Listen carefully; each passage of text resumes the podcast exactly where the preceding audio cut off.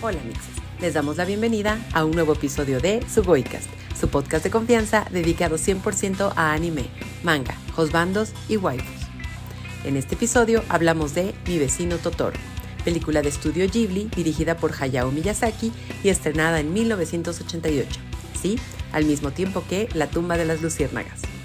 Hablamos de su hermosa historia, sus profundos personajes y cómo nació uno de los personajes más icónicos de este estudio.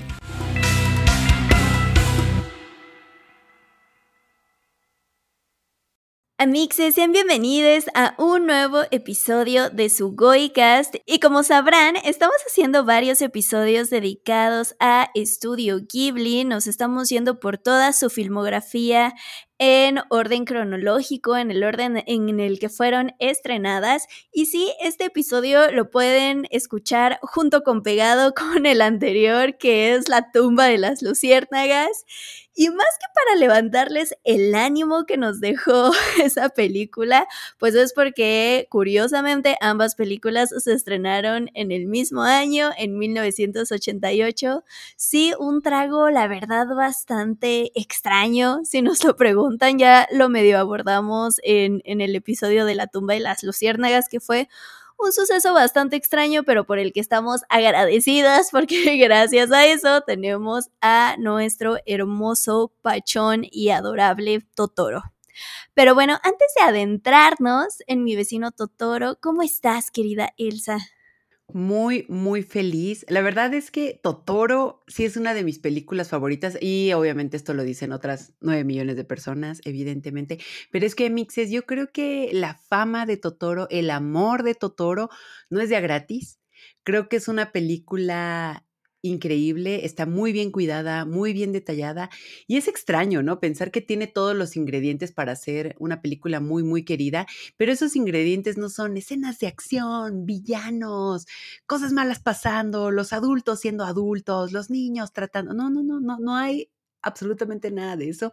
Creo que es una historia que tiene la mezcla perfecta como de magia, de humanidad, de sentimientos muy bonitos. Y pues como dice Sabi, el gran contraste de que haya salido el mismo año que la tumba de las luciérnagas, donde ahí pues el mayor enemigo era la humanidad misma, donde los niños sí trataban de salir adelante, donde veíamos bombas, destrucción. Ay, no, qué cosa tan, tan extraña. Pero creo que también pues este contraste nos sirve un poquito, no sé si tal vez estoy siendo un poco exagerada, pero nos sirve para ver el rango o los alcances a los que puede llegar Ghibli, así como te puede contar una historia políticamente fuerte, porque vamos, La tumba de las luciérnagas nos cuenta una historia de guerra hecha y derecha. También Estudio Ghibli nos puede dar una historia llena de, de magia, ¿no? Y creo que en esta evolución, Posteriormente lo hablaremos en El Castillo Vagabundo, ¿no? Que también es una historia donde hay muchísima magia y también hay una guerra pasando, pero que no llega a unos extremos como los de la tumba de las luciérnagas, que creo que tampoco es el propósito del Castillo Vagabundo, pero que también puede contarnos una historia de amor y puede contarnos una historia de abandono y de magia y de muchas emociones. Entonces, mm, me da por pensar que Totoro ya es como ese gran paso a la evolución de Estudio Ghibli es donde ya pues prácticamente el mundo los medio los volteó a ver, porque ya después creo que, que Chihiro tendría más un poquito esa estafeta. Pero vamos, hacer este recuento de las películas aquí en su Goicast a mí me ha servido mucho como para ver esta evolución. Como que no es tan notorio cuando las ves en desorden. No sé, primero el Castillo Vagabundo te empiezas a interesar, luego ves Chihiro, luego ves Kiki y como que dices, ah, hay algo ahí pasando, hay un común en Estudio Ghibli. Pero cuando las ves en este orden cronológico, dices, güey, es súper marcada esta evolución, hacia dónde querían ir, qué pasos querían dar. Y evidentemente también hacer este, eh, este recuento de una, de una productora, de un estudio, es muy útil también para ver que no solamente se trata de hacer una historia y liberarla al mundo, ¿no? Es decir, a ver, amixes, una que es aquí pues mortal y ser humano y a veces tienes pues errores y a veces tratas de que la vida te salga bien, pues pues sí, ¿no? Como todo el mundo. Pero ver que Estudio Ghibli también le batalló con las producciones y con los lanzamientos y con los fallos en taquilla y con el, oye, ¿cómo que no me quieres producir esta película? Oye, y el dinero y etcétera. Si te dices, güey, Estudio Ghibli es lo que es por todas esas luchas que hicieron. No solo llegaron con un totorito ahí de peluche, sino que de verdad es una historia de luchas como yo creo las de cualquier estudio y que tal vez luego como audiencia no, no valoramos. Y pues nada, Totoro llegó a mí. Ahora sí, esta es de estas películas que llegó por mera popularidad. Eh, de repente todo el mundo la había visto, me la recomendaban y fue así como yo llegué. De hecho, recuerdo que una vez fui a una fiesta y una amiga llegó vestida de Totoro con una hojita en la cabeza. Yo dije, güey, no estoy entendiendo y necesito saber este chiste. Entonces ya vi, fui a ver la película y cuál chiste me encuentro con una leyenda naciendo, que fue Totoro. Y, tú, Abby, ¿tú crees que sí, efectivamente Estudio Ghibli aquí marcó su milestone con, con Totoro? Yo me quedo mucho justo con, con, esto que mencionaste de que al lanzar la tumba de las luciérnagas y Totoro en el mismo año, digo, no iba por ahí la estrategia, la estrategia iba más en no tenemos confianza en Totoro, entonces lancémoslas juntas, pero creo que al final sí, como bien dijiste, sirvió para demostrar pues el gran abanico de posibilidades que podían ofrecer narrativamente, ¿no? Porque pues bueno, si nos han escuchado desde el episodio 1 y también como ha dicho nuestro Guillermo del Totoro, animation is cinema, animación es cine, entonces, o sea, sí, aunque tengamos la tengamos encasillada con historias como muy infantiles, por así decirlo, pues en realidad podemos contar una gran, gran, gran eh, infinidad de, de, historias y de géneros a través de la animación y creo que esto lo refleja súper, súper, súper bien. Y digo, hay que considerar que es la cuarta película de Ghibli si contamos Náusica ya también lo habíamos mencionado, o sea, ya pasamos justo con Náusica, como con eh, donde sí tenemos una protagonista como muy heroica, en este eh, contexto también como muy ambientalista, en el castillo en el cielo es más como de aventura y de encontrar un tesoro, y justo con estas pues también llegamos a ese wow, porque aunque son historias muy distintas, tienen muchas similitudes, o sea, al final de cuentas, la tumba de las luciérnagas y mi vecino Totoro, hablan de la relación entre dos hermanos y pues prácticamente aunque en Totoro sí vemos que está ahí el papá y aunque la mamá está en el hospital, pues sabemos que existe, pues al final de cuentas la relación de Satsuki y Mei es ahora sí que lo básico de, la historia, ¿no? Cómo se relacionan las hermanas, esta dinámica de que pues la pequeña a veces se siente como que se queda atrás de Satsuki y o sea, le intenta seguir el ritmo, pero justo está tan pequeña que no puede. Y pues en la tumba de las luciérnagas también tenemos esa relación de hermano mayor, hermana menor y que la tiene que proteger. Digo, ya hablamos específicamente en ese capítulo y no voy a reabrir esa herida, mixes. Em, pero pues igual allá la relación entre ambos pues es, es elemental y sin embargo son historias completamente diferentes con géneros y tocan fibras también muy, muy, muy, muy distintas. Y creo que pues sí es una, una gran sorpresa que el estudio que, repito, un, un, estudio que no llevaba tanto de vida haya trabajado en estas dos producciones prácticamente al mismo tiempo, o sea, para que pudieran salir juntas, creo que sí me parece algo, o sea, casi impensable, ¿no? O sea, de que de verdad fue casi, casi un, un milagro. Pero bueno, amixes, si ustedes por alguna extraña razón no han visto a mi vecino Totoro, no se acuerdan bien qué onda, la historia sigue a dos hermanas que son Satsuki y Mei. Eh, y la seguimos mientras se van adaptando a su nueva vida en una casa en el campo, donde esperan a su madre, quien se está recuperando en el hospital. Y pues prácticamente mientras exploran la casa y sus alrededores, se encuentran con estos tiernos espíritus dioses del bosque, especialmente uno enorme y pachón que Mei eh, nombra Totoro. Y pues sí, Amix, prácticamente de eso trata esta, esta historia que como también ya eh, aquí como un datito curioso, Miyazaki ya había pensado la historia desde muchos años atrás, ahora sí que la fue trabajando poco a poco y como les mencionamos en el capítulo de la tumba de las luciérnagas, Pues en realidad su historia, a pesar de todo el éxito que tiene hoy, no convencía en su momento a los productores.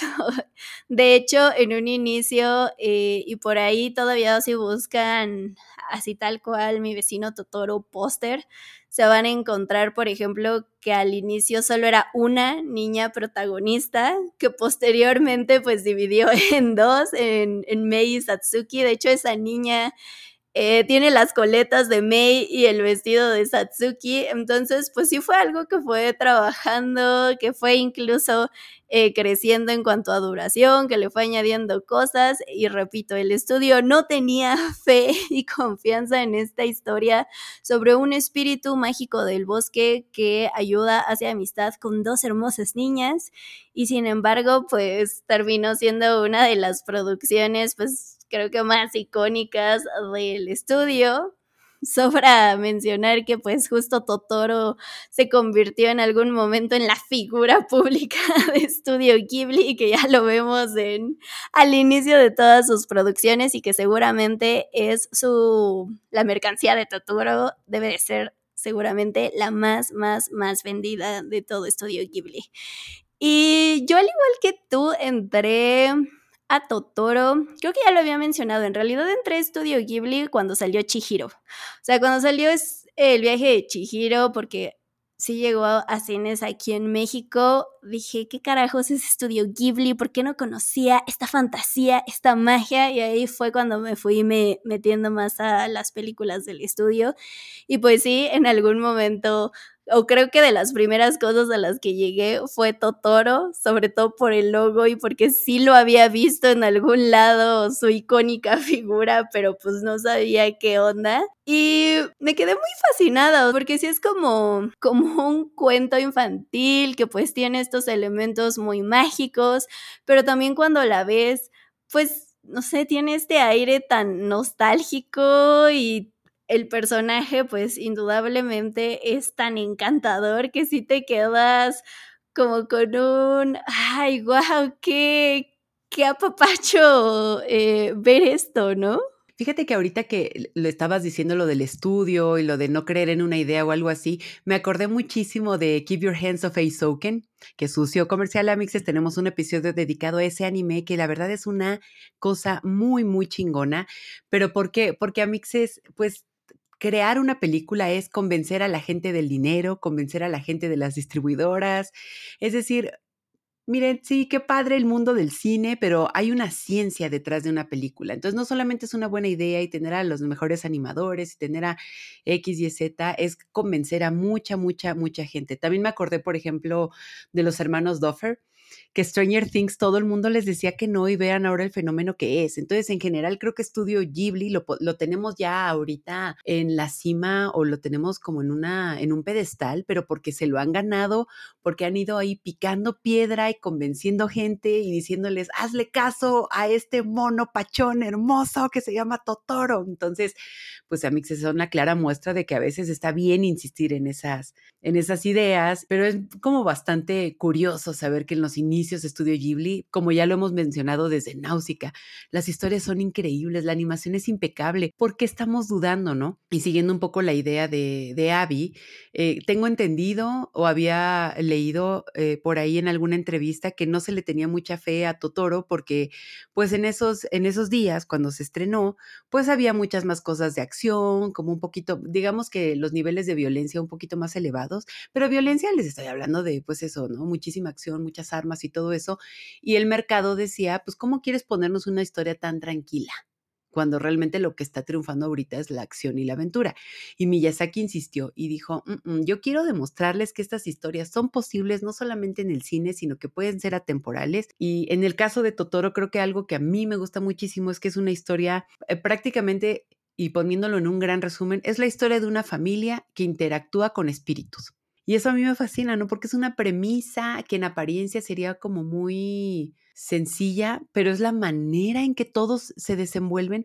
Desde el primer momento, a mí la historia me atrapa porque el papá es una persona súper amorosa y súper comprensiva y al mismo tiempo tan relajada que, miren, Amixes, yo no sé si es porque tengo 35 años, pero yo me dije, güey, yo quiero ser así. Llegan las niñas y le dicen, papá, creo que la casa está embrujada. Y él dice, ay, ojalá no, es que ya nos mudamos hoy, ¿sabes? O sea, qué flojera volver a mover muebles. Qué hermoso, porque no es ni cundir al pánico, ni estresarse, ni angustiarse. Y de hecho, que usen los espíritus o el idioma fantasmagórico para referirse a las cosas que ven en la casa y que no haya ni una gota de estrés ni angustia, creo que eso hasta resignifica pues esas emociones que luego podemos tener ante esas situaciones.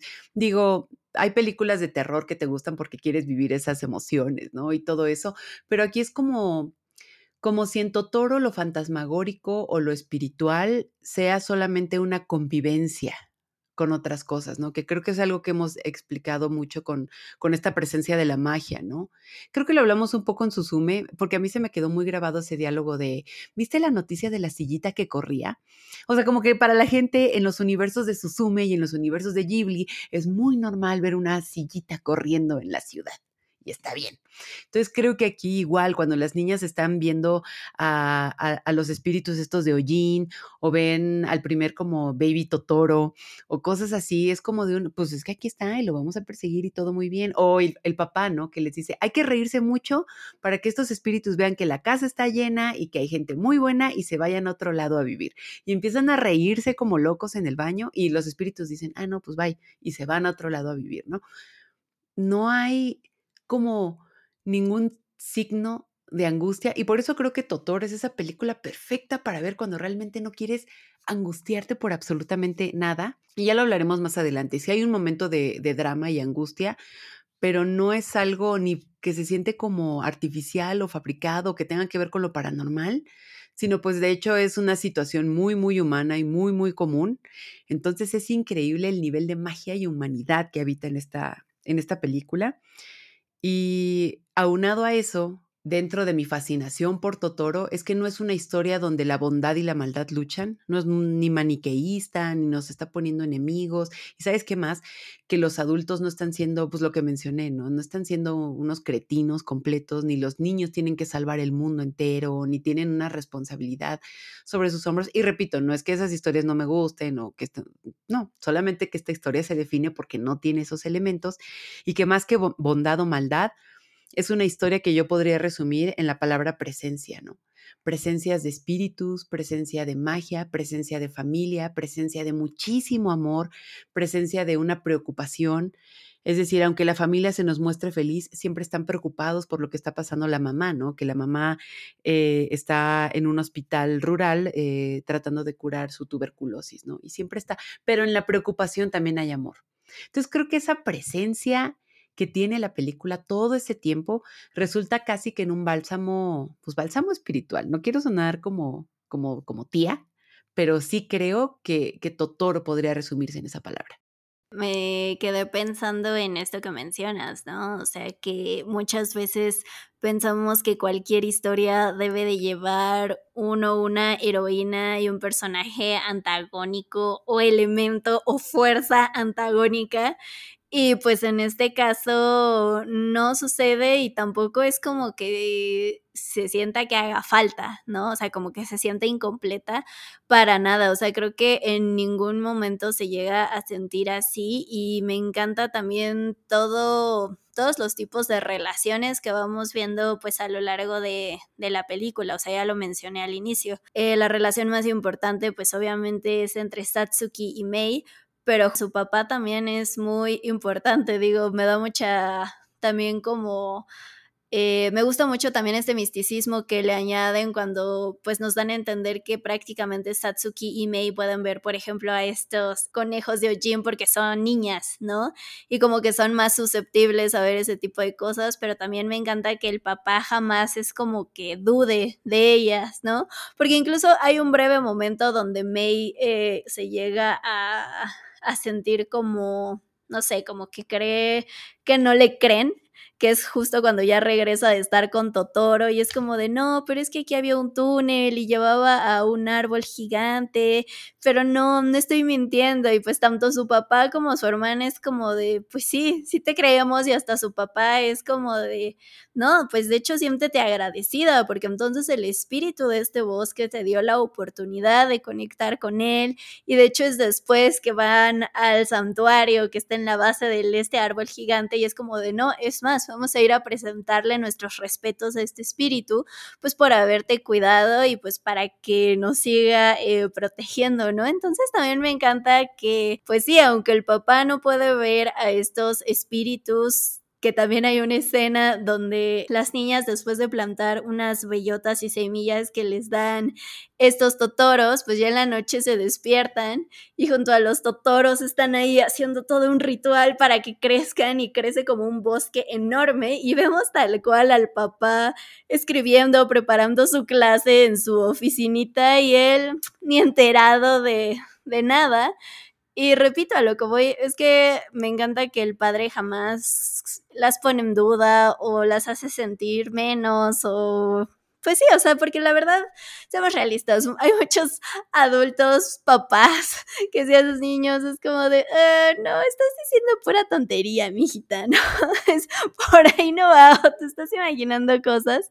Y aquí sí se siente una relación pues sí, tanto respetuosa como amorosa en todo momento, al igual que pues esta relación que tienen de ir a visitar a la mamá al hospital, ¿no? Todas juntas en la bici y de pasar tiempo con ella y también de explicarle, no sé, a May, él sí, ya va a regresar o pues ahorita no puede estar con nosotras, pero hay que dar lo mejor de, de nosotras mismas y hasta en pequeños detalles también se ve esta relación, ¿no? Porque justo ahorita me acabo de acordar que cuando la visitan en el hospital, la mamá le pregunta a Satsuki si ella ha estado peinando a Mei, ¿no?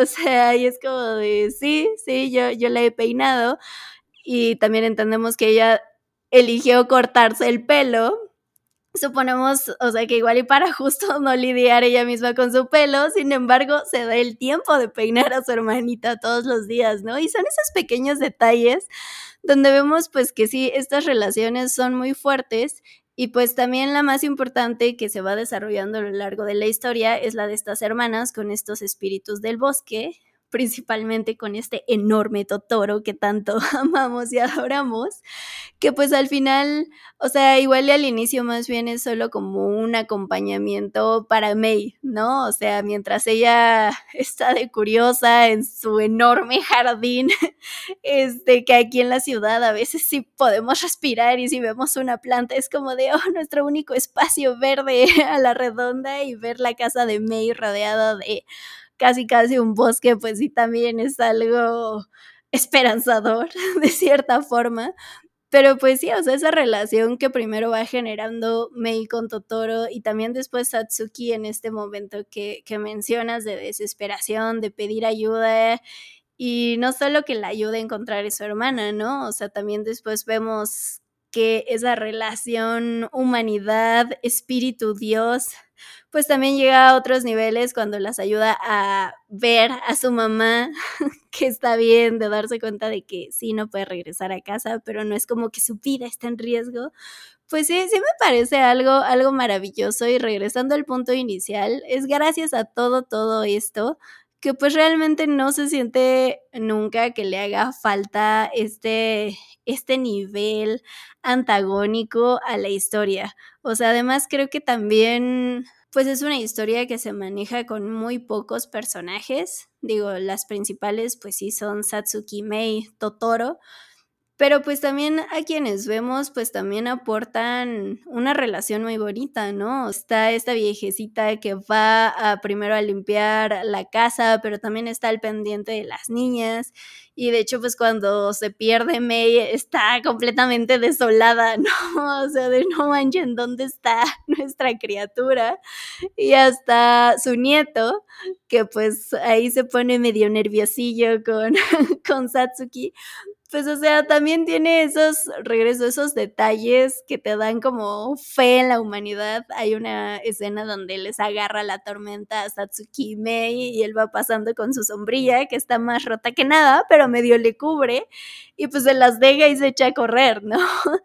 Y es como de, ok, cúbranse, eh, yo aquí me echo la carrera, pero tú traes a tu hermanita, bye, ¿no? O justo también cuando Mei se pierde, pues sí, o sea, su abuela también le dice que ayude, pero él es como de, bueno, voy en la bici hasta el hospital a ver si llegó hasta allá o en qué ayudo, en qué apoyo. Entonces sí me encantan todas estas pequeñas relaciones que se van abriendo a lo largo de la película y lo que aportan.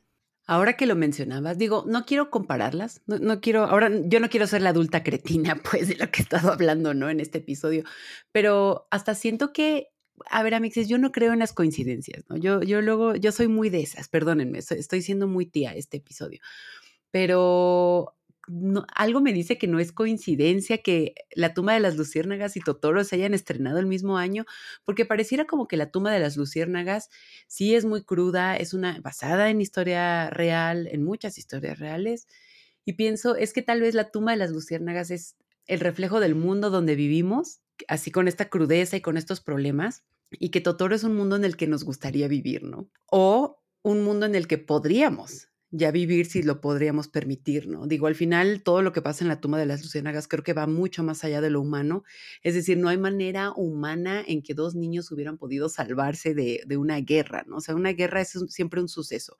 El cine bélico tiene eso, ¿no? Que de verdad son personas tratando de salvarse por, de cosas que no están en sus manos. Y creo que Totoro, por otro lado, es como este, un apapacho, este, también vives en este mundo y también podrías estar agradecido con la naturaleza. Y si bien no, no, no hay cosas palpables, pues, o sea, los espíritus del bosque y esto no son, no están en, o sea, ojalá, ojalá yo saliera de mi casa y hubiera un Totoro en el cual yo podría dormirme en esa hermosa pancita, ojalá, mixes. Pero creo que lo que sí nos deja Totoro es que puede ser agradecido y puede ser amable y simplemente puedes llevar la fiesta en paz y recibir y dar mucho amor. O sea, son cosas como muy... Ay, iba a usar la palabra ingenua, pero no, son muy, son complejas en general. A ver, las relaciones humanas en general son muy, muy complejas y lo que nos muestran en Totoro es casi una utopía, ¿no? Un padre con ese nivel de amor, una relación de hermanas increíble. Y de hecho, ¿sabes? En cuestión de contrastes, cuando ellas llegan a la casa y empiezan como a golpear un poste que está a dos de caerse, obviamente mi mente se fue a, a, lugares de que se les va a caer el pórtico encima. Y no, obviamente solamente son dos niñas jugando con el poste y luego se van corriendo, ¿no? Es como de una, vez, bueno, lo peor no tiene por qué pasar todo el tiempo. Eso habla más de mí que de la película, por supuesto, pero creo que está siempre ese feeling de algo va a pasar. Y esta película es justamente de algo puede pasar, pero qué tal que pasa algo más mágico. Entonces creo que un poquito va por ahí. Y lo que mencionabas también de esta manera tan respetuosa con que el papá trata a las niñas, a mí me encanta. A mí en temas de, de las infancias, no hay nada que a mí me guste más que un adulto tratando con mucho respeto y con mucho amor a, a, a, las infancias, amixes. Entonces, cuando preguntan qué quieres, qué crees que deberías hacer, cómo te sientes, hay un momento en la vida, digo yo, les digo, yo no tengo hijos, no veo eso en mi panorama, pero trabajé en un museo donde trabajé con niños y entonces como esta manera de no hacer el mundo algo ajeno a los niños siempre me va a fascinar y creo que, o sea, yo digo, bueno, eso ya lo estamos viendo aquí en el 2023, pero pues para cuando se estrenó esta película ya teníamos este esta figura donde el papá le dice, "¿Cómo te sientes?" No, yo te creo. Yo te creo Nadie está diciendo que estás, que estás mintiendo. Yo sé que lo que dices se sale por completo de la realidad en la que estamos viviendo, pero yo te creo. No tengo por qué dudar de ti. ¿Qué nivel de confianza le das a alguien cuando es de confío en ti? Nadie está dudando de ti. ¿Qué nivel? Yo creo que sí, no hay se pensaría que no es un nivel de violencia, pero yo creo que el dudar de alguien o tachar a alguien de mentiroso a un niño que está tratando de explicarte lo que vio en el mundo, porque a mí también recordemos que a veces las infancias no tienen las palabras para explicarte lo que ven, ¿no? O sea, igual uno como adulto que ya está todo, pues ya bien arrastrado por la vida, pues sí tiene lenguaje para ir y decirte es que creo que vi esto y me pareció muy extraño, etcétera. Pero un niño que apenas está descifrando este pinche mundo que se distingue por ser bien salvaje, tal vez no tiene las palabras para decirte lo que vio, pero entonces que llegues tú y le digas, eres un mentiroso o no estás diciendo la verdad, etcétera, yo, yo sí lo calificaría un poquito de violencia porque cuando alguien te está contando algo así, yo más bien le, diría, mm, ok, vamos a ver, descríbeme mejor lo que viste, etcétera, ¿no?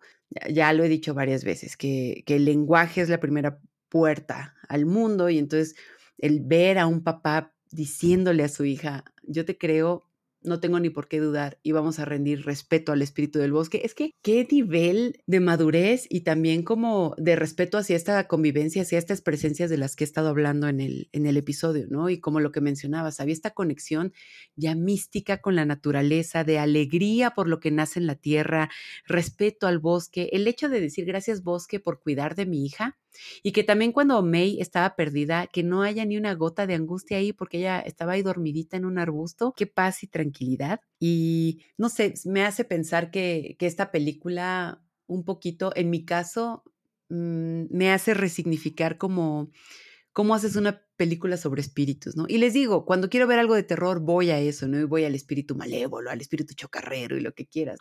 Pero esta convivencia con lo que siempre nos han enseñado a tener miedo y verlo en dos protagonistas tan valientes, sí me digo, güey, esto está en otro, en otro nivel. Y a partir de esta idea, nada más me gustaría retomar esta vida que hay en Satsuki y Mei. Todo el tiempo las vemos corriendo y sabes que me da mucha ternura. Toda la película escuchas pisadas como su tap, tap, tap por la casa, tap, tap, tap por el pasto, ellas lavando ropa con los pies, que ahí dije qué raro, pero obviamente digo, es más fácil que con las manos, nadie está entendiendo eso. Ellas ya vivían en el 2070, pero siempre se están moviendo y corriendo y gritando. Y sabes qué otra cosa muy hermosa, nadie nunca las calla, nadie se cansa de ellas, nadie les dice, ya, ya cállense. No, es como de un, ellas son la mejor descripción creo que sería llenas de vida. O sea, creo que van y simplemente viven y ver a dos protagonistas tan, tan, tan, tan vivas, creo que simplemente es ya también algo insignia de Ghibli. Después de los episodios que hemos hablado como Náusica y así, creo que ver a estas protagonistas, en este caso, no salvando al mundo, pero sí viviendo al máximo, es igual de inspirador. Me encanta que no solo el papá es quien las respeta y las deja ser tal cual son, ¿no? Sino como dices, la, la viejita que les ayuda y en general, pues todo el pueblo nunca les hace un, pues un estate quieto porque pues tal cual están siendo felices y plenas, ¿no? O sea, tal cual están intentando vivir su vida mientras esperan la recuperación de, su madre y también como ya comparaste hace rato, ¿no? O sea, todo lo opuesto a lo que vemos en la tumba de las luciérnagas, donde también quedan ahí con la tía, que así es a cada rato, quien sí se convierte en el verdadero monstruo de esa película, pero si quieren escuchar más detalles, corran a escuchar ese episodio. Y ahorita que mencionabas, eh, o sea, justo esta relación em, con los espíritus que, que vemos en mi vecino Totoro, creo que sí tiene muchísimo que ver, pues ahora sí con también la visión pues sí, visión, entendimiento que tenemos de espíritus de este lado del mundo, ¿no? O sea, porque creo que al final de cuentas, ojo a mixes, yo no soy experta en religiones, en ninguna, pero entiendo que justo el sintoísmo, que pues es base en, en Japón, pues sí va muy ligado a, a respetar, venerar, a espíritus de la naturaleza. Entonces, pues por eso se me hace como muy lógico en ese contexto el, ah, claro, son espíritus del bosque o espíritus que habitan la casa, ¿no? Como estas bolitas eh, de polvo Yojin. Entonces, aquí no es como de, ah, vamos a exorcizar, llamen al cura, traigan agua bendita, que si no nos van a matar, ¿qué está pasando? No, sino todo es como muy ameno, lo describiste hace rato, ¿no? O sea, una de las formas de para que las bolitas de Ojin se vayan es llenar de vida la casa. Y también pues, o sea, con Totoro ya lo dijimos, bueno, vamos a ir a presentar respetos al como templo que hay en la base del árbol gigante. También pues se me hace justo muy... Eh, O más bien la película también está muy llena de vida en cuanto a que vemos muchísima naturaleza todo, todo el tiempo. O sea, sí, se desarrolla en una zona pues rural, pero pues sí, incluso son, es muy vibrante los verdes que vemos, también los azules en el cielo y en el agua, de repente si hay flores, también son muy amarillas, muy, muy vibrantes. Entonces sí creo que justo esta relación con espíritus, pues sí es porque es muy ajena a, este lado del mundo donde en religiones católicas, cristianas y demás, justo algo sobrenatural, es del diablo y nos persinamos, ¿no? Y, e insisto, saca el rosario, vámonos de aquí y pensamos en, en, los Warren y en el conjuro, ¿no? Entonces sí, sí, son extremos muy, muy, muy distintos. Este, mm, pero, pero me encanta que justo aunque seamos ajenas a, esa, a ese contexto del sintoísmo, pues sí, justo nos pueda llegar esa, esa como paz y tranquilidad, como dijiste, de que todo está bien. Al contrario, es prácticamente una bendición que me dice ahí encontrado con este espíritu del bosque y que al final ese mismo espíritu sea el que ayude a Satsuki a reunirse con su hermana y a reunirlas con su madre. Pues, o sea, de verdad, qué más bendición que, que eso, ¿no?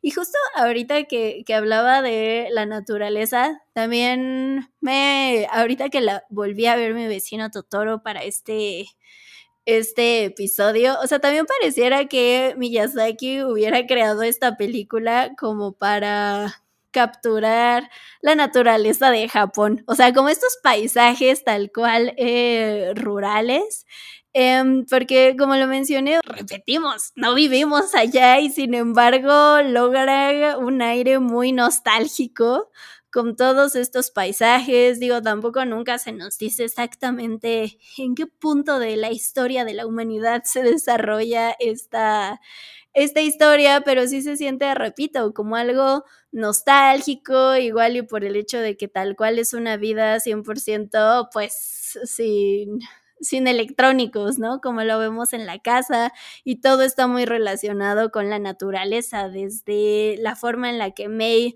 recolecta agua para hacer funcionar el pozo de la casa, que más bien fue Satsuki, pero igual May está fascinada viendo un charco y ahí viendo renacuajos y que se ponga a jugar ahí en el en el enorme patio bosque que tiene. Entonces eso pues también me parece muy fascinante porque pues sí, aunque va ligado al espíritu del bosque de Totoro, pues diciendo que los paisajes pues terminan de fascinar porque también lo dijimos al principio, o sea, no es una película donde pase mucho comparándola con otras de acción.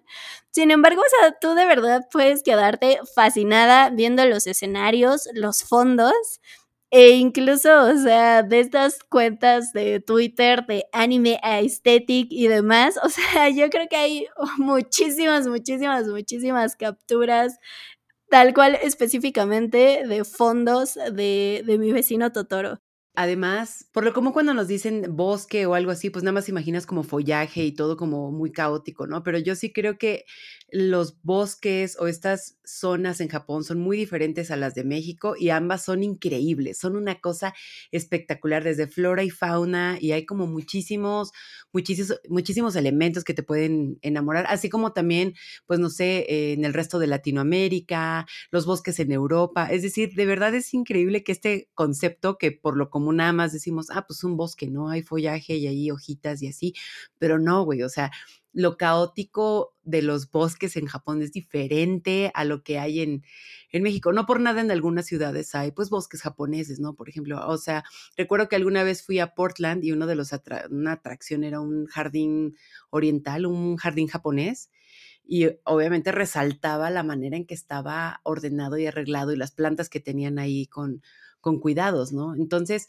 pues y de hecho Portland se, se, caracteriza por tener muchas zonas verdes, entonces sí es como de un, ese espacio es súper diferente al resto de las zonas verdes. Entonces, el hecho de que también en Totoro podamos ver reflejada como esa, esa apariencia, esa, esa imagen de, digamos, zonas verdes, para, para ser un poquito más correctas en cuanto a geografía, pues eh, es algo de verdad mágico. Y de hecho aquí en un, en un recuerdo bonito, hace muchos años cuando, cuando tuve la oportunidad de ir a Japón, después de Hiroshima hay una isla muy cerca que se llama Itsukushima. Y entonces ahí fui, fuimos, fui con una amiga y nos compramos ahí unos eh, takoyaki, obviamente porque yo nada más fui a comer y nos sentamos ahí en el bosque y como que ahí entendí un poquito la magia Ghibli. Dije, güey, pues por supuesto, ¿cómo no se te van a ocurrir mil historias mágicas si tienes las cascaditas y los arbolitos? Y, y aparte tú estás ahí comiendo muy a gusto y de repente se te acerca un venado, pero esa magia que habita en esa naturaleza que luego se nos olvida, que de hecho también Totoro podría ser este reminder de todo lo que se nos ha olvidado, pero pues no olvidemos que también somos animales y que el hecho de convivir con la naturaleza de tocar pastito con los pies descalzos, de solo necesitar fuego para poder hacerte una buena comida. Es decir, creo que lo hace también algo muy, muy, muy hermoso. Y por un lado, antes de continuar con un punto que me parece muy, muy importante, creo que también de cierta manera, eh, esta película tal vez dio un poquito el chispazo, el inicio a lo que tal vez podríamos llamar como el bestiario Ghibli porque siento que a partir de aquí ya tenemos, por ejemplo, a Totoro, a Baby Totoro, a los Susuwatari, que son los, cositos estos de Ojin, y ya de repente la gente, a partir de esta película, siento que ya fue como viendo cuáles son las criaturas, ¿no? En, en Ghibli, que más adelante podríamos, no sé, nombrar a Calcifer, o etcétera, etcétera, ¿no? Entonces creo que eh, sí, Totoro sí, de cierta manera sí fue el chispazo para que todos dijeran, es que Estudio Ghibli está muy, muy cabrón. Y de hecho, en dato curioso, es muy curioso que comparen a Hayao Miyazaki, por ejemplo, con Walt Disney, porque dicen, ¿no? Que Estudio Ghibli es como el Disney de, de Japón, pero yo no lo creo así, porque al final Walt Disney era un productor. Él era productor y más bien reunía gente y las películas se hacían. Él era el visionario que más bien reunía a la gente y ponía a hacer las cosas, ¿no? Aquí nuestro Miyazaki era el que, y, todo el equipo de, Ghibli son los que salían y convencían a las, a las personas de finanzas y etcétera. Y luego ponte tu camisa para dibujar, porque ahorita nos vamos a poner a hacer todo esto. Y a Mixes, lo que ven en Totoro, por ejemplo, es dibujado a mano, artesanal, ellos con sus manitas. Y yo por eso digo, pues es que como Miyazaki no va a fumar, no están viendo. yo lo entiendo a niveles casi religiosos. Y bueno, por otro lado, también creo que cabe resaltar el, momento dramático que tenemos en la película que, repito, no cayó en una tragedia ni es algo como muy sangriento o visceral o cosas así, pero es un drama que tiene lugar por esta calidad de lo rural, ¿no? Es decir, les llega un telegrama donde dicen llamar al hospital. No mames, pues así, ¿quién no se va a asustar? Tengo a mi mamá en el hospital, quien tiene tuberculosis, y tú me mandas un telegrama que dicen llamar al hospital. ¿Tú qué crees que voy a pensar? Y, creo que nos regresa a la idea de que nuestras protagonistas son niñas porque ellas van de cero a cien al miedo. No está como este pensamiento un poquito como de adulto cretino, pues que luego somos, que luego tiene sus ventajas ser cretino, porque dices, a ver, primero voy a llamar y luego me voy a angustiar. Voy a tratar de no ser overthinker, entonces voy a ir y hacer esto. Pero es muy comprensible que ellas dos par de niñas hermosas digan, güey, no, no, no, algo le pasó a mamá. Llaman al papá y de hecho el papá les dice, ahorita llamo al hospital, quédate en la casa y no te preocupes.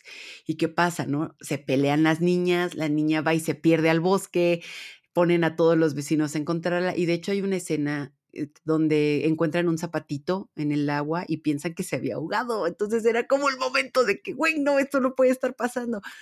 Y no sé por qué, quizás porque ya estoy vieja, pero toda la película me parece muy conmovedora, pero fue en este momento donde lloré. O sea, la primera vez que vi a eh, mi vecino Totoro ya había llorado porque es muy conmovedora esta historia, pero esa angustia, todo eso, me conmovía mucho ver a las niñas como con esta reacción, ¿no? Como, y digo, hoy en día pues tenemos celulares, amigos, ya las noticias malas tienen alas, como diría esa, esa frase, y pues un WhatsApp ya te pueden decir ahí absolutamente todo. Y bueno, tampoco estoy diciendo que eso sea más fácil, ¿no? Porque de hecho en esta época donde la comunicación está al 100, cuando alguien no te contesta o nada más marca una palomita en el WhatsApp, también hay mucha angustia, ¿no? O sea, no es que haya mejorado, pero ya depende mucho de la situación. Pero este momento dramático que se da por un, pues no, no quiero decir malentendido, pero pues por esta falta de información, este ir de 0 a 100 para mí era como de un güey que de verdad qué desesperación. Y luego además súmale que pensaban que la hermanita estaba perdida y todo para que la mamá nada más tuviera un resfriado, ¿no? Digo, es deber del hospital informar, pero nada más era un resfriado. Ahora sí que nuestras niñas quedaron y quedaron bien porque fue como de, ay, no, yo también dije al, dije, al hospitales, no, por favor. Y dentro de este drama, creo que algo que también me fascinó es el pedir ayuda a lo espiritual. Eh, está ella buscando a la hermana y llega al bosque y dice, Totoro, por favor, ayúdame, ayúdame a encontrar a mi hermana. Y entonces él dice, no, hombre, no pasa nada, aquí el gato bus nos va a ayudar y te va a llevar con tu hermanita. Y entonces también hay también parte del nuevo bestiario Ghibli, ¿no? El gato bus, que también es la cosa más fantástica que ojalá yo fuera a todos los lugares a los que debo ir en un gato bus y llega con la hermana, está el perdón, y está el ver de lejos que la mamá esté bien y pues llevarle un elote. Yo también me alegraría mucho de que me llevaran un elote de regalo, preferente, no sé, unos esquites, pero vamos, que el drama ahí quedó. Y es como de un, solamente una pizquita, una pizquita ahí como para que, pero lo que les mencionaba que no es un drama artificial o algo como que se siente fuera de lugar, porque al final estas historias nos pasan lo factible, lo que sí nos puede pasar, que alguien se pierda, que alguien esté mal, que no nos den una noticia completa. Entonces siento que a estos niveles, eh, lo espiritual, les digo, no es esto como lo que decía Abby, que tenemos ahí marcado como terror, sino estas situaciones más vivenciales, ¿no? Porque también mencionabas la escena donde están en la parada de autobús. Es una escena en plena noche, esperando abajo de la lluvia. También es un escenario ahí como medio de peliculilla de terror. Y no, está ahí como el, como esto tan amable, Totoro saltando para que, salte, para que caigan fuertes las gotitas de lluvia y cosas así. Hasta en eso la película se dio el lujo de ser muy amable. Yo solo quiero lamentar porque han de saber, amixes, que no solo salieron juntas estas películas, Totoro y La tumba de las luciérnagas, sino que en Japón hubo funciones dobles. Entonces, o sea, yo solo quiero lamentarme por las personas si las funciones ponían antes La tumba de las luciérnagas, después llegar a Totoro y ver el telegrama. O sea, yo sí, ahí habría pensado lo peor de, no, no, esta película pintaba muy bonita bonita, pero seguro se va a convertir en un drama al cubo, como la tumba de las luciérnagas. Pero como bien dijiste, no, o sea, sí, sí es algo muy amable. Y me gustó, me gusta mucho esta reflexión que hiciste, o sea, de verdad sí es algo que nos puede pasar o sea, con lo que sí podemos estar muy, muy relacionadas. O sea, de verdad hay veces en las que sí tenemos a alguien en el hospital y, o sea, te da miedo que suene el teléfono o que cierta persona te esté marcando y dices, güey, no, o sea, me van a decir lo peor y es para cualquier cosa, ¿no? De, ah, sí, en vez de salir a las 11, va a salir a las 4 de la tarde, ¿no? Ah, ok, gracias.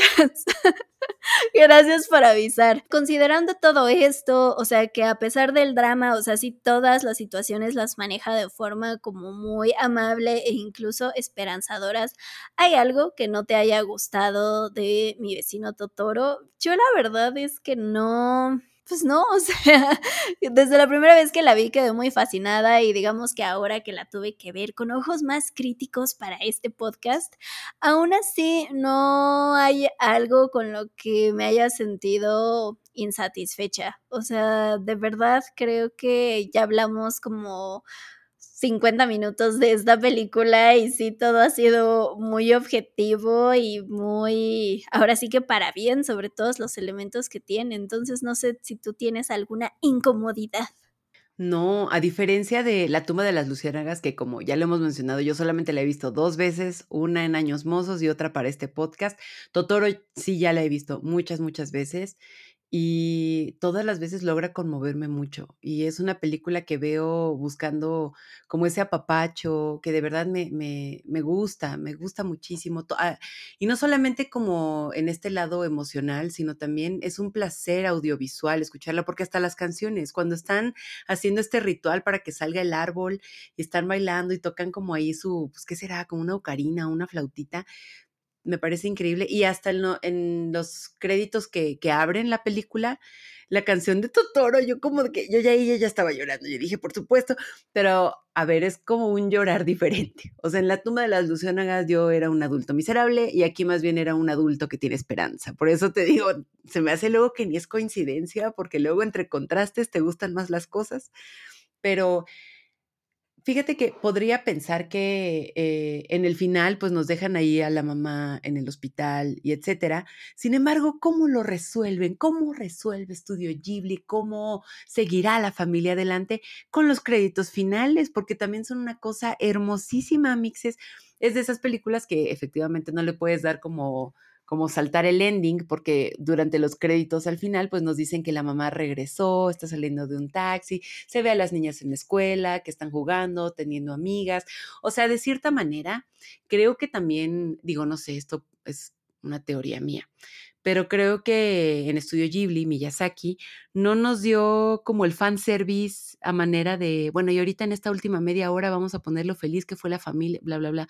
No, yo creo que nos dio un final feliz en forma de imágenes, en forma de fotos, y nos dijo, no se preocupen, la mamá salió del hospital y aquí lo tenemos, y están las niñas, están ahí jugando con bichitos y cositas así. No, no, no, fue algo muy sutil y algo muy bonito. Entonces, no, la verdad es que aunque le busque, tampoco voy a hacer nuevamente, hashtag adulta cretina, como para ir y nada más buscarle tres pies al gato. En verdad creo que no, Totoro goza de ser una película muy amable, muy profunda, muy bonita y que sí se, o sea, es de esas películas, digo, debe haber, debe haber, pero sí se me hace de esas películas que cuando alguien ha de decir, es que esas no me gusta, yo diría, ah, cabrón, pues ¿estás vivo? no, bueno, no sé, debe haber, debe haber, porque en la viña del Señor hay de todo, ¿no? Pero sí, es de esas películas que me harían pensar, híjole, qué raro que no te guste, pero mira, pasa nada. nunca falta, nunca falta quien dice, no me gusta. Y pues pasando en más datitos curiosos sobre mi vecino Totoro, pues justo hace rato mencionaba eh, pues lo nostálgico, impresionantes que pueden ser los escenarios en la película. Y aunque tal cual no se basa en un, o sea, exactamente en algo, eh, Miyazaki sí se inspiró en los recuerdos que tenía de Tokorozawa cuando él vivió ahí junto a su esposa en la década de los 60 para, pues sí, crear este pueblo donde llegan a vivir Satsuki, Mei y su papá. Entonces, repito, o sea, así no es tal cual, o sea, si buscan imágenes de Kurosawa y, o sea, no, no van a encontrar una réplica exacta, sino que se basan en, los recuerdos que tiene Miyazaki, pero pues justo sí es muy curioso porque sí, sí tuvo una, una repercusión muy positiva en este lugar, porque incluso todavía hasta el año pasado recuerdo haber visto la noticia de, de que Tokorozawa intentaba... Eh, que se reconociera como una reserva natural, cierta parte del bosque que hay en, esta zona, justo defendiendo que además de que es un bosque y que hay que protegerlo, que es el bosque que inspiró al bosque de Totoro, ¿no? Entonces, o sea, ahí está la repercusión que sí tuvo mi vecino Totoro en esta zona. Oye, pues hay que aprovechar. Es como en el documental de Nirvana, donde nació Kurt Cobain, hay un letrero que dice algo así como bienvenidos a este lugar donde nació Kurt Cobain, come as you are. Y yo, güey, el mejor letrero del universo. A mí me gusta mucho Nirvana, pero también decían que se lo roban mucho el letrero, por eso ya también luego les da huevo poner otro. Supongo que en Japón no se han de robar el letrero, pero mira, gente, nunca falta. Y yo tengo dos eh, datitos curiosos súper rápidos. Ya, lo, ya habíamos mencionado que Totoro fue una idea rechazada, luego eh, sí llegó a cines, pero cabe mencionar que de hecho el, rendimiento que tuvo en taquilla fue pésimo, Amixes. Uno pensaría, pues ya saben, de que le fue muy, muy bien. Bueno, pésimo, otra vez, adulta cretina. Tal vez, o sea, no es que se quedó en ceros, pero obviamente no, pues no, no llegó a las expectativas que ellos hubieran querido o no las superó, más bien. Sin embargo, el verdadero éxito fue cuando llegó a la televisión. O sea, yo creo, no sé, lo imagino, no estuve ahí, pero de que un día la audiencia japonesa estaba viendo la tele, se toparon con Totoro en la tele y dijeron, ah, no, ma, ¿qué es eso? Entonces, pues ya ahí fue donde pues nació este, este amor hacia la película, que creo no sé, así nacen pues las películas de culto, ¿no? Pensemos, por ejemplo, no sé, se me viene a la cabeza Scott Pilgrim, que también en cines pues no le fue nada bien, pero pues de repente en la tele y de repente el voz a voz y pues ya es una película de culto que pues a muchas personas nos gustan, que pues en un metadato curioso también tendremos un anime de Scott Pilgrim o Fight Club. El Club de la Pelea tampoco le fue tan bien en cines y eso que tenías ahí a Brad Pitt y a Edward Norton y cuando salió en DVD y cuando salió en la tele, pues fue cuando la, gente la empezó a ver y también pues se convirtió en una película de culto. Creo que Ghibli no entra exactamente en película de culto porque ya es muy famosa, muy popular y, y etcétera. Creo más bien que pues fue un poquito, pues consecuencias o sea, en cine igual luego, no sé, igual podríamos hasta preguntarnos qué tanto marketing tuvo. Digo, ahorita si una serie o película no cuenta con un buen equipo de marketing detrás y que dé a, conocer estas películas, pues prácticamente podría estar destinada al olvido, ¿no? Entonces, debió haber haber ahí factores, pero el hecho es que no subestimemos las películas que llegan a tele o a plataformas, porque ahí es donde pueden encontrar el éxito. Para cómo, para cómo evolucionan luego, cómo se distribuyen las películas, pues no se me hace raro. Que en esa época, pues sí debió ser pues una, una chinga, mixes. Y, y, otro dato curioso, que es aquí donde me digo nuevamente, ay, la gente, Estudio Ghibli ha tenido que salir a desmentir leyendas y mitos urbanos porque ya saben cómo somos, ya saben cómo somos aquí en fans de las creepypastas, que el calamardo muerto en, en Bob Esponja, que la muerte de no sé quién, en qué serie, que obviamente no, etcétera, etcétera. Pues bueno, en estudio Ghibli había una leyenda urbana, una creepypasta, podríamos calificarlo, de que Totoro era el dios de la muerte y que una de las niñas estaba muerta porque no tenían sombras y bla, bla, bla. Entonces, como que la gente ahí empezó a hacerse un rollo que podría ser como, no sé, Totoro 2, La Venganza. Y Estudio Ghibli salió y les dijo, no, no tienen nada de qué preocuparse, la niña no está muerta, Totoro no es el dios de la muerte, y si no se les dibujó sombras en algunas escenas, pues es porque los animadores creían que no era necesario, pues no sé, Amix, es porque el sol estaba mero arriba, donde no, no hay sombra, donde tú eres el punto ahí, etcétera, ¿no? Entonces, como que pues, se me hace muy curioso porque es como de, güey, no puede haber película más amable, linda que Totoro y aún así tiene creepypastas donde Totoro al parecer es The Reaper y se llevó a las niñas. Y ahí es donde yo me digo, güey, o sea, tienen que parar. Y en otro dato curioso, fíjense que yo sí soy muy fan de leer reseñas luego me va mal con eso. Justo le decía a Abby que, leí unas reseñas de una película que no me gustó y como que yo digo, güey, ¿de qué se trata? ¿Por qué todo mundo tiene, no sé, igual estoy muerta por dentro? Pero hay un crítico de cine que fue muy famoso que se llama Roger Ebert que pues es un crítico espectacular, su historia es muy, muy interesante y resulta que Totoro y la tumba de las luciérnagas escribió maravillas de estas películas. Entonces, y saben que es muy interesante, les, voy a, les vamos a poner los links en nuestras redes sociales, pero lo que es muy interesante de sus críticas es que compara mucho como la monotonía que hay en el cine estadounidense con la magia que hay en, en Oriente, ¿no? Y él como que invita a la audiencia de volteen a ver estas historias porque ahí es donde encontrarán inspiración más de lo que pues, nos están dando una y otra y otra vez. Que no sé, tampoco soy crítica de cine, pero ahora cuando veo tanto remake, tanto parte 10, pues sí digo, güey, pues las nuevas historias están ahí. Más bien, pues ya. Y pues bueno, amixes, llegamos a la hora de las conclusiones y por si no pudimos haber sido más claras, yo repito en que sí, mi vecino Totoro es una gran joyita de estudio Ghibli. La verdad es que ya iremos viendo si hay alguna que no merezca el título de gran joyita de este estudio, por si tiene mucho que no la han visto o si jamás la han visto, si llega a pasar, pues este es el momento, la oportunidad para que se den un clavado, para que se fijen más en esos detalles, en las relaciones que hay en toda la película, porque sí, repetimos, aunque no pase eh, un gran drama o grandes escenas de acción, pues sí hay mucha, mucha, ahora sí que carnita en, los en las protagonistas y en las relaciones que tienen con estos espíritus del bosque. En mi caso, opino igual, digo, no sé si lo que diga es muy atrevido, pero hasta, digo, yo creo que cualquier película de Ghibli, bueno, no, La tumba de las luciérnagas, ¿no? Esto que voy a decir, esa es la, excepción, pero cualquier película de Ghibli es una gran introducción a Ghibli, pero creo que Totoro es esa que yo creo que podrías decir inmediatamente, esta es de mis faps. De mis faps totalmente. Digo, y hablaremos más adelante del Castillo Vagabundo de Chihiro, pero sí creo que Totoro es como el, la introducción perfecta eh, para, para Estudio Ghibli. Es una historia, lo repito, hermosa, muy conmovedora. No se siente nada que esté fuera de lugar, no se siente nada de más ni nada de menos. Es de verdad en su hechura, eh, de verdad está hecha con un nivel de artesanía y cuidado increíbles. Creo que también esta película nos demuestra cómo Miyazaki cuida sus historias.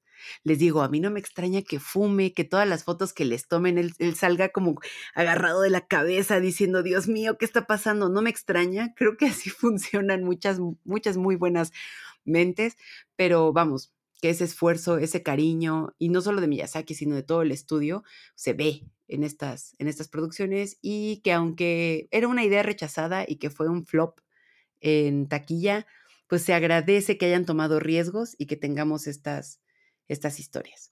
Y muy bien, Amixes, ¿ustedes qué piensan de Totoro? Esta fue su primera película de Ghibli. Creo que este es como un poquito también de que para muchas personas fue como su primer acercamiento la vieron al último, si conocieron otras historias o son mm, de los que no les gusta Totoro, Amixes, pueden contarnos en nuestros comentarios. Estamos en YouTube, ahí, esa es la plataforma donde ahí pueden dejarnos un bello comentario directamente en el video. Y si no, estamos en Twitter, estamos en TikTok, estamos en Facebook. Y pues para no hacerles el cuento largo, todas estas redes sociales las podrán encontrar en sugoicast.com, ahí podrán encontrar toda nuestra información. Y estamos también en Spotify, en Google Podcast, en Deezer, iHeartRadio y pues prácticamente en todos lados, amixes. Nosotras, nosotras como espíritus del bosque, estamos en todos lados y somos amables y lindas y todo muy bonito. Entonces, pues nada, amixes, muchísimas gracias por escuchar este episodio de Sugoicast y nos vemos la siguiente semana.